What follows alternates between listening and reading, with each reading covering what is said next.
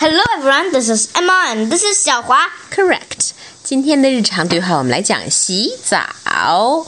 洗澡跟洗澡呢还并不一样。比如说，take a bath 和 take a shower 有什么区别呢？Emma？呃，take a shower 就是用淋浴头来呃那个冲洗自己的身体，而 take a bath 多半是指，呃，把水灌到澡盆里面。哎，yes, that's right，洗盆浴。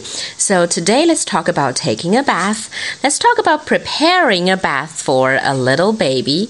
And can you be my little baby, Emma? Uh, I'm fine. All right. Let's begin. All right, let's take a bath, shall we? Baby，不那么说话行吗？你是鸭 yeah, ga ga ga ga 的。All right. let us take a bath, shall we? All right. Don't cry, Emma. Well, a bath will make you nice and cleaned, and, and everyone will love you more. Mm -mm. Now, do we have everything? Tub?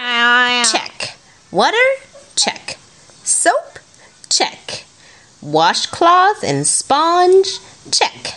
Towel? Check. Rubber ducky? Check.